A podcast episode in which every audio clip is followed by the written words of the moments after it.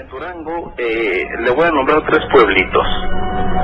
Lázaro Cárdenas, Francisco y Madero y Jerónimo Hernández. Sí. Yo soy de Jerónimo Hernández. Muy bien. Para venir, para venir de Cárdenas a Jerónimo Hernández, por fuerza tiene que pasar por Madero, ¿eh? Ujú. Bueno, eh, en 1900, eh, allá por el 99, 99, yo venía de Cárdenas de un baile, que fue de tarde desde luego, y, y yo vine y, ya era como las seis de la tarde cuando me vine caminando a pie desde Cárdenas y llegué por Madero. Al pasar por Madero, este, yo venía ya un poquito tomado, no, no, al- no caer, pero sí un poco tomado y me sentía muy mareado y ya eran las siete de la tarde y dije no, otra vez llegar a Jerónimo Hernández pues como que me, me, me sentía yo cansado, ¿no? Ah, Muy pesado. sí. Cuando pasé por Madero había misa, don Rubén. Sí. Entonces eh, había misa y yo me metí a misa y cuando estaba en misa se me ocurrió una idea. Dije, ya es de noche, son las siete y media. Era un mes de enero. Y dije, voy a quedarme aquí en la iglesia. Me voy a esconder en un confesionario y cuando ya termine la misa, espero que cierren la puerta y me quedo en una banca. Y ya en la mañana, en la misa del 6 de la mañana o 7, pues ya les digo para Jerónimo Hernández, a mi pueblo. Pues sí, Rubén, terminó la misa desde sie- a las 7, del 7 a 8, y ya la gente salió. Y me quedé al confesionario. Bueno, pues ya de ratitos oí que cerraron, salió la gente, quedó sola la iglesia, cerraron la puerta, el padre cerró la puerta, se oyó cómo se atrancó y quedó la iglesia en silencio. Ujú. Dije, ahora sí, voy a descansar y a dormir porque con los alcoholes que traía en mi estómago, pues estaba mareado yo. Claro, claro. Y seguir de noche hasta Jerónimo, don Rubén, pues es mucho riesgo porque hay mucho huizache, mucha piedra y mucho nopalera. Ujú. Pues yo me quedé, me acomodé en una banca de la iglesia, Rubén, ya solo. Y me quedé dormido. Pero dormido ya. Ya por allá, por no sé qué horas eran, cuando yo empecé a oír murmullos, don Rubén. Y dije, me desperté y dije, hijo de la torre, pues ahora sí que, me- qué vergüenza, ya hay misa. Era la misa de 6 de la mañana que ahí yo. Porque me levanto de la banca y veo mucha gente allá adelante, ya, ya hincada, don Rubén. Dije, ya son las 10 de la mañana. No, pues, no, pues me tengo que ir. Qué vergüenza, la gente me vio dormida en esta banca, Dios mío. Fíjese que me puse un poco apenado, don Rubén.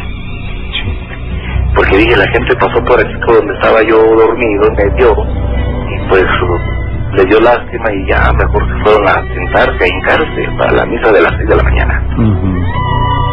Bueno, pues uh, había mucha gente. Mire, don Rubén, y dije, ya, ya me encaminé yo a la puerta, don Rubén, Ujú. para salir a la, a la calle, ya para ir a mi Sí. pueblo. Y llego a la puerta de la iglesia y atrancado, don Rubén. Ah, caray, llora, atrancada por fuera. Y yo les tiraba y les tiraba y... Ah, pues, si es la misa desde la mañana, porque está cerrada? Me fijo en el reloj, don Rubén, ¿y qué cree, hombre? Las dos de la mañana, Eran las dos apenas. dos de la mañana. Uy, uy, uy. Dije, ¿y ya esta misa y esta gente qué? Así es, así es. Va, pues ahora. Me regreso otra vez.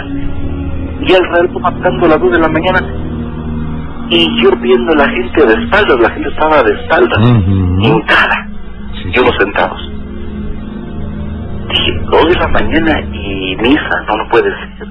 Eh, estaba a oscuras el templo, don Rubén. ¿sí? Entonces, este, yo veía las puras siluetas. Dos de la mañana, la puerta del templo atrancada, don Rubén, me llevó un escalofrío. Dije, ¿qué es o qué? ¿Son ánimas, fantasmas? Y empezó mi mente a imaginarse cosas.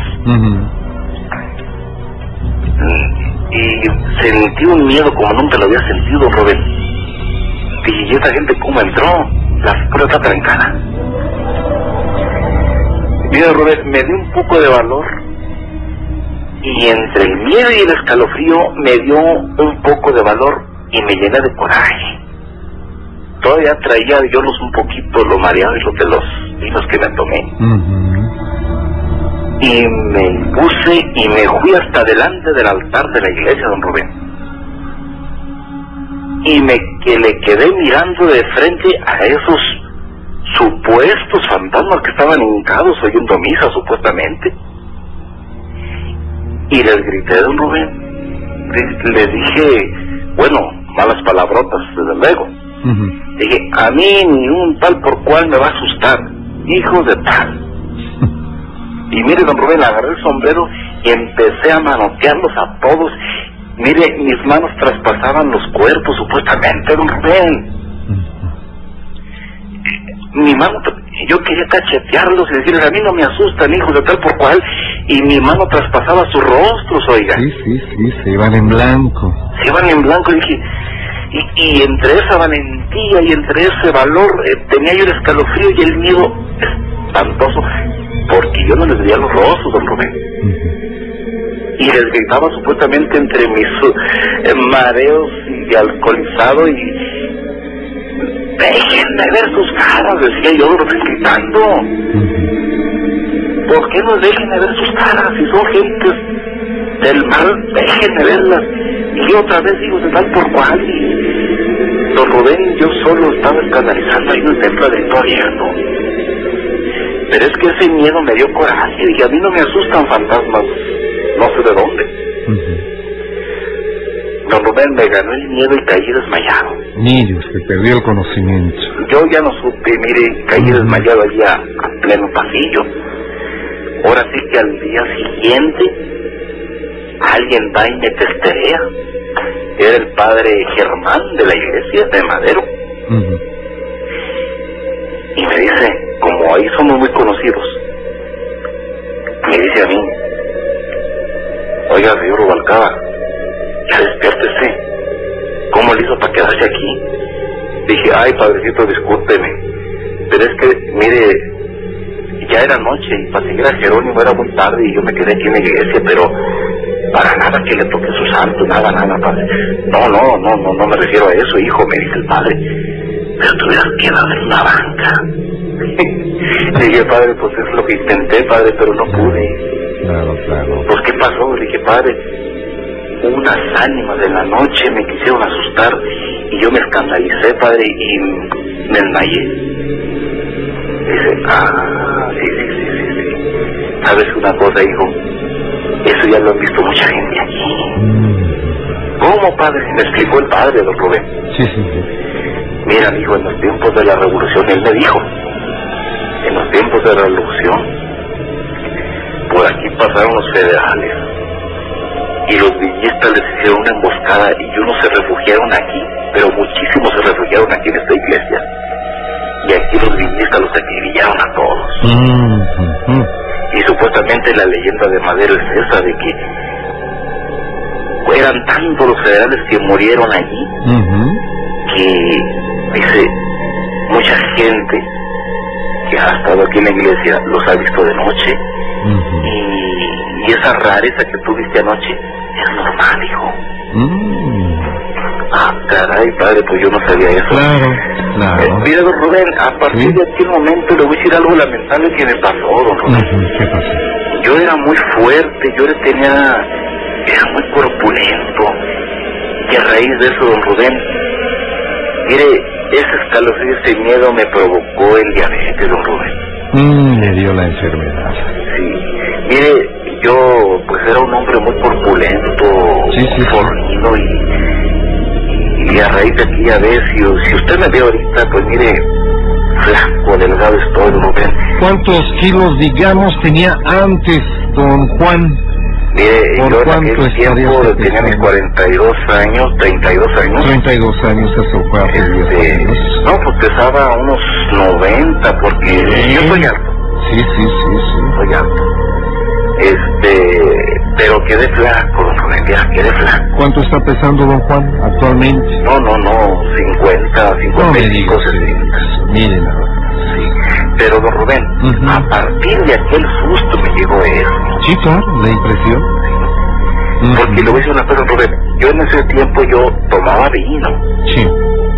pero no era alcohólico, don Rubén. Ujú, Sí, sí, sí. Yo me echaba mis parrandas cada 15 días nomás. O sea, porque si alguien me dice, no, pues es que tú eres alcohólico y sufrías de, de, de, de, ¿cómo se dice? Delirium. Delirium tremens. Bueno, decía, sí, pero eso pega cuando se es alcohólico enfermizo. ¿Es verdad? Es Yo verdad. les digo, yo no era enfermizo, me gustaba emborracharme, pero allá cada 15 días, Claro.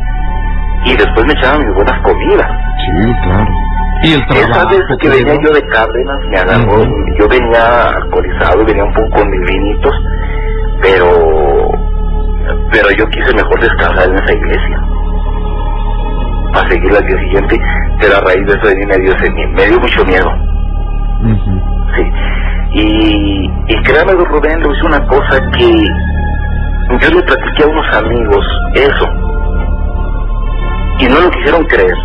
Y uno intentó quedarse en la iglesia de noche. Pues sí, don Rubén, le pasó lo mismo. Vio esas ánimas a la medianoche, oyendo misa. Claro. Sí. Y actualmente, ujú. don Rubén, actualmente esa leyenda existe en Madero y, y toda la gente lo sabe. Ujú. toda la gente que se queda en esa iglesia adentro ve esas ánimas.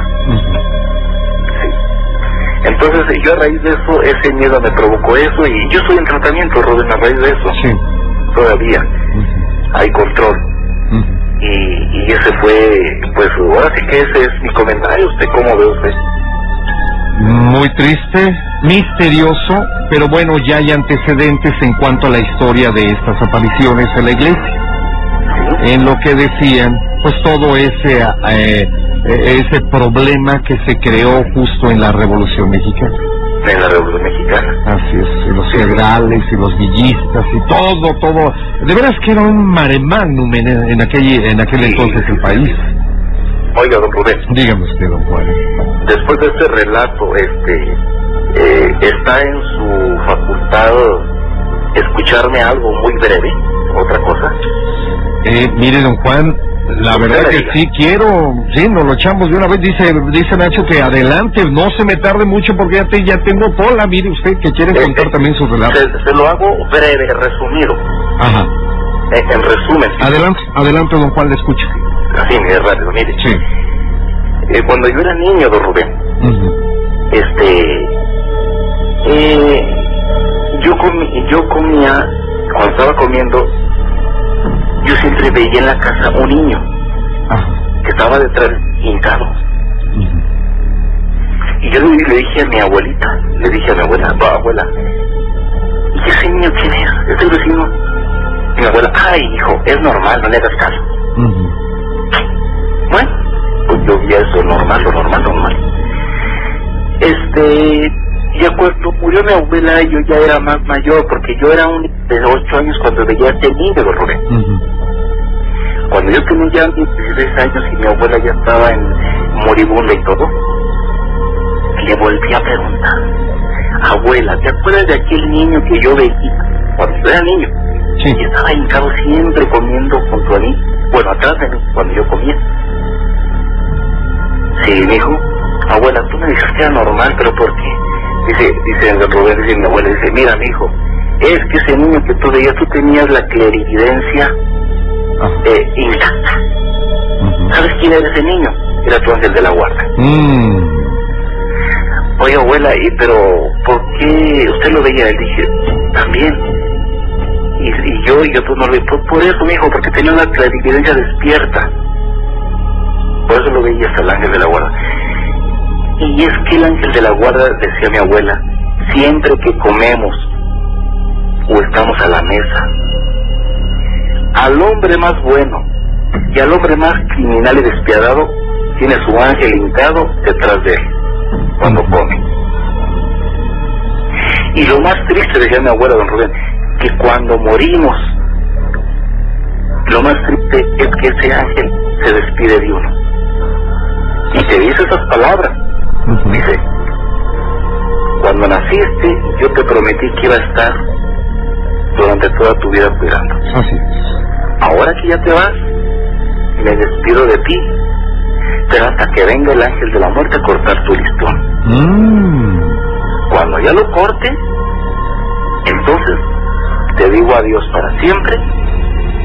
Estuve contigo desde la cuna hasta la tumba. Esas son las palabras de tu ángel de la guarda, mi hijo, cuando se despide de ti. Eso dijo mi abuela, don Rubén. ¿Qué tal, eh? No, hombre, qué bonitas palabras, don Juan. Sí, Sobre todo cuando llega la despedida, ¿no? la despedida. dice Un momento muy triste. Es triste. ¿Qué pasa uno cuando pues le escucha y le dice, eh, pues yo ya cumplí mi misión, hasta que no venga el ángel de la muerte a cortar el listón, Y- ya y- nos y dejamos de ver. Y, y decía mi abuela, dice, cuando Ujú. naces, Ujú. se, se te aparece el ángel que dice, hola, estoy contigo. A partir de ahorita estaré contigo. Así es. Pero cuando ya se despide, es lo que dice, estuve contigo desde la cuna hasta la tumba. Y luego, posiblemente, dice, decía abuela, uno dice, bueno, y, pero ya te vas, oye. Ya es lo moribundo, Rubén. Sí, sí, sí, sí. Y dice el ángel, no, tengo que esperar a que venga el ángel de la muerte que te corte tu listón, de- el cordón de plata. El cordón de plata Sí. famoso. Cuando ya lo corte el ángel de la muerte, Hasta ahí entonces me despido de ti. Cierto. Dice, pero no te preocupes, decía. El ángel de la muerte no es la calavera espantosa que todos conocemos. Ujú. Decía mi abuela, entonces ¿qué es? El ángel de la muerte es un desde un rostro bellísimo. Ujú. Corta tu listón, Claro, esa es su misión, ese es su trabajo. tú ladeas tu rostro Ujú. y adiós.